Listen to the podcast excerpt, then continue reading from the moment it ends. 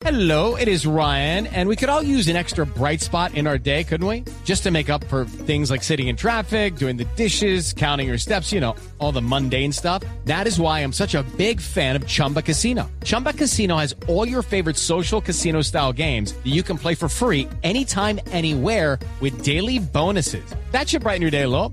Actually, a lot. So sign up now at chumbacasino.com. That's chumbacasino.com. No purchase necessary. BGW. Void were prohibited by law. See terms and conditions. 18 plus. Nuestro equipo de producción ha localizado al doctor Juan Andrés Carreño, el presidente del cuadro independiente Yo Santa Fe. quiero hacer una pregunta. ¿Qué dice Yamit? Quiero hacer una pregunta. ahí, no, La no. pregunta. Que le quiere hacer una pregunta, el problema es... ¿Usted le quiere hacer una pregunta? Sí, señor. Salúdelo por lo menos entonces. Juan Andrés.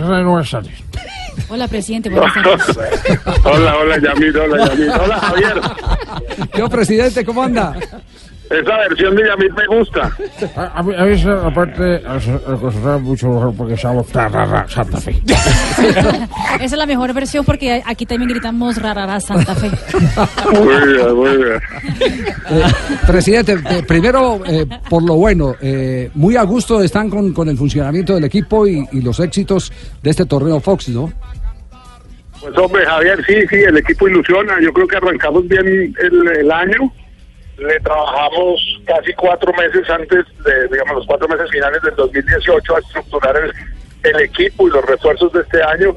Y por lo menos en el comienzo parece que se acomodaron bien y que el trabajo que ha venido haciendo Sanguinetti pues se empieza a ver en el campo. Así que sí, ilusionados. Esperemos que, que el, equipo, el equipo tenga el mismo comportamiento Javier en la liga. ¿Les, ¿Les está faltando algo que tengan pendiente para terminar eh, con los refuerzos?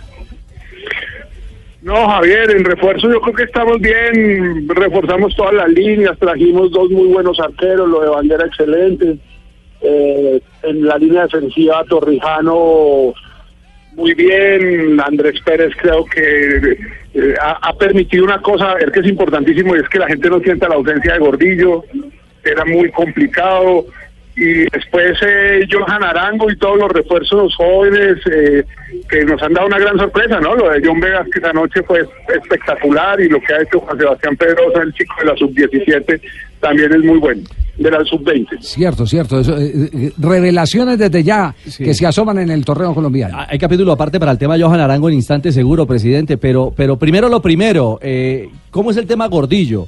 Eh, lo anunció el Tolima, luego desmontaron el tema, eh, luego ya se hizo oficial. ¿Cómo es el negocio con el, con el doctor Camargo alrededor del tema Gordillo, presidente? A ver, el, el tema Gordillo sencillamente, digamos, era claramente una prioridad del club, eh, así como ha invertido, pues poder tener eh, recursos frescos que nos permitan eh, tener, eh, lo- digamos, el presupuesto que se requiere para la operación de este año. Y por eso nosotros desde el principio habíamos pensado en el tema de Andrés Pérez. Salimos a buscar, digamos, propuestas del mercado internacional, se consiguió una propuesta importante de Santos de Brasil, eh, veníamos trabajando el tema de Santos cuando apareció una posibilidad para Boca.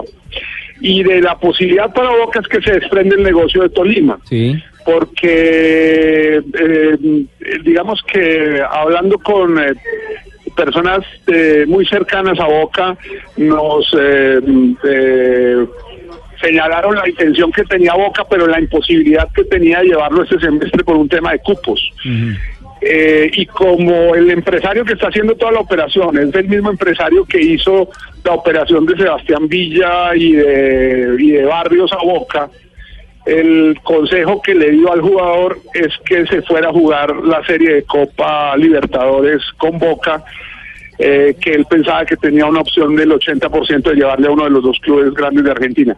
Por esa razón el jugador toma la decisión de, de inclinarse por la propuesta de Tolima, obviamente para ello pues logramos el senador y nosotros eh, encontrar una fórmula que nos sirviera, que le sirviera económicamente Independiente de Santa Fe, pero por el camino cuando ya estábamos prácticamente listos llegó una propuesta de Argentinos Juniors y eso fue lo que retrasó el negocio porque Ya. pues nos vimos en la necesidad de entrar a estudiar la propuesta de Argentinos Juniors, que era una buena propuesta, era una propuesta de compra, pero tenía un problema y es que eh, tenía plazos y, y Argentinos mm, en este momento no tiene muy buena reputación de pago y por esa decisión se termina rechazando la, la oferta. Mejor dicho, mejor la platica asegurada y no tener que entrar luego en un pleito El, por, To- por- el por Tolima es un equipo cumplido Sí, claro. pagando, eso sí hay que No, dar estamos cumpliendo aquí en Ibagué, ¿Sí? señor. Eh, venga, presidente, pero entonces, eh, el 50% de Gordillo ustedes lo vendieron al Tolima. Digamos que no, por ahora es una operación de préstamo con una opción. Lo que pasa es que tiene una cosa muy interesante y es que tiene, que yo creo que pocas veces se ha hecho en el fútbol colombiano y es una opción obligatoria. Si el equipo no se vende en la temporada de junio a- al fútbol internacional, Tolima antes de diciembre tiene que Mm. comprar el 80% de los eh, derechos deportivos. del jugador. Entonces es una venta con un plazo. sí, sí. Técnicamente, sí, claro, técnicamente. Pero, pero ¿es solo de Santa Fe o es una venta en la que está involucrado Chico? No, no, nosotros ya habíamos previamente eh, cerrado el tema de Chico. Sí. ¿Aló? Sí, sí. Aló, ¿cómo estás, eh, Javis? Sí, Hola, te Hola, Pachito. Santos. ¿Qué más? ¿Qué Embajador, cuentas? ¿cómo le va? Bien, muchas gracias. Eh, saludos al, al, pre- al señor, al Presi. Al presi. Al Presi, dígale que saludos. Que Hola, hola, ¿cómo estás? ¿Qué más? ¿Cómo vamos, Presi? Sí. ¿A cuál presi se refiere usted? ¿Al Sí. doctor Carreño o al, do- o al doctor Uribe? O al doctor no Santos. yo no hablo sino con el doctor Carreño. Ah, bueno. Los hinchas de Santa Fe estamos muy felices, doctor. Un aplauso para ustedes de Washington. No. Oiga, doctor Carreño, se ha presentado en las últimas horas, eh, yo no sé cómo llamar este, este asunto, este tema, no sé cómo, cómo definirlo. Eh, hay clásico el 17 de marzo y el estadio va a estar ocupado. Según el presidente de Millonarios, fue una eh, decisión en consulta. ¿Nos copia ahí, eh, presidente? Javier, Sí. aló. sí, sí, presidente, presidente, a ver. Espérate, Ya. espérate que ahí te perdí un poquito. Espérate, Bueno, a ver si ah. mejora la señal. Ahí qué tal, ahí qué tal. Ahí nos copia Ahí bien. mejor, ahí mejor. Sí, sí, listo. sí. Según Eh, el presidente de Millonarios, ¿qué me decías ahora? El presidente Millonarios dice que a ellos nunca les consultaron el que los iban a desplazar de la fecha del 17 de marzo en el clásico. Eh, frente a Independiente Santa Fe, lo que termina siendo, según él, eh, porque lo dijo aquí directamente en el programa, resulta eh, ser un desconocimiento a la ley donde el primer eh, eh, turno, la primera opción es para el fútbol antes que, para los conciertos. ¿Usted estaba enterado del tema? ¿Se siente también afectado, damnificado con que el líder tome decisiones sin consultar a los equipos? A ver, Javier, yo, yo en ese tema quiero ser muy sincero. Yo estoy de acuerdo con el presidente Camacho en que el estadio eh, principalmente está para el fútbol. En eso estamos totalmente de acuerdo. Pero en lo que se refiere a Santa Fe, tengo que ser sincero en que el distrito sí nos ha informado. Si a nosotros en el mes de diciembre nos había llegado una carta en el que nos habían comunicado que esa fecha estaba comprometida para un evento, eh, un concierto, no, no, no me acuerdo que hubieran dicho que era Luis Miguel, pero, pero para un concierto privado y nos recomendaban que tuviéramos precaución con el tema de los calendarios. Entonces, la, la comunicación sí existió, por lo menos a Santa Fe. No, Sí. no tengo ni idea si, si también llegó esa comunicación a la I-Mayor y a, y a Millonarios.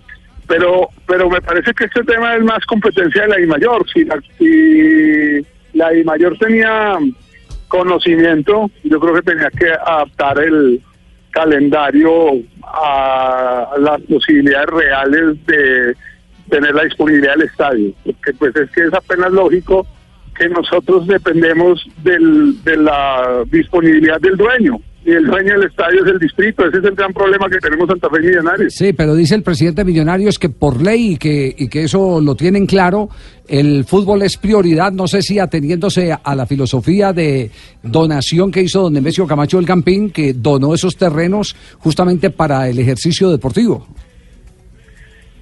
Sí, no, eso es verdad, pero pero ahí entramos en una discusión muy compleja, Javier, porque pues el distrito es el propietario del estadio y ¿cuál es la solución? ¿Que metamos una acción de tutela o que nos meta, pongamos a pelear? No, yo no creo que esa sea la solución. Yo no creo que la solución es concertar y encontrar la fecha más cercana para poder hacer el clásico. Yo creo que en eso vamos a terminar porque ponernos a pelear con el alcalde, ya Santa Fe y Millonarios lo hicieron hace unos años, yo ya estaba en la Junta Directiva de Santa Fe y nos fue bastante mal. Acuérdense que nos quitaron los terrenos que nos habían entregado Ah, claro. por ponernos a pelear con el alcalde y Sí. con una coincidencia, era el mismo alcalde, el, el mismo, doctor eh, Peñalosa. el mismo alcalde, el mismo alcalde que, que hoy recibe palo, hoy está recibiendo palo, eh, ese tema lo vamos a comentar ahora más adelante, de una periodista de semana que está haciendo unas denuncias de cómo se está manejando el IDRD y cómo eh, a cualquier actividad deportiva que se supone que es sana recreación,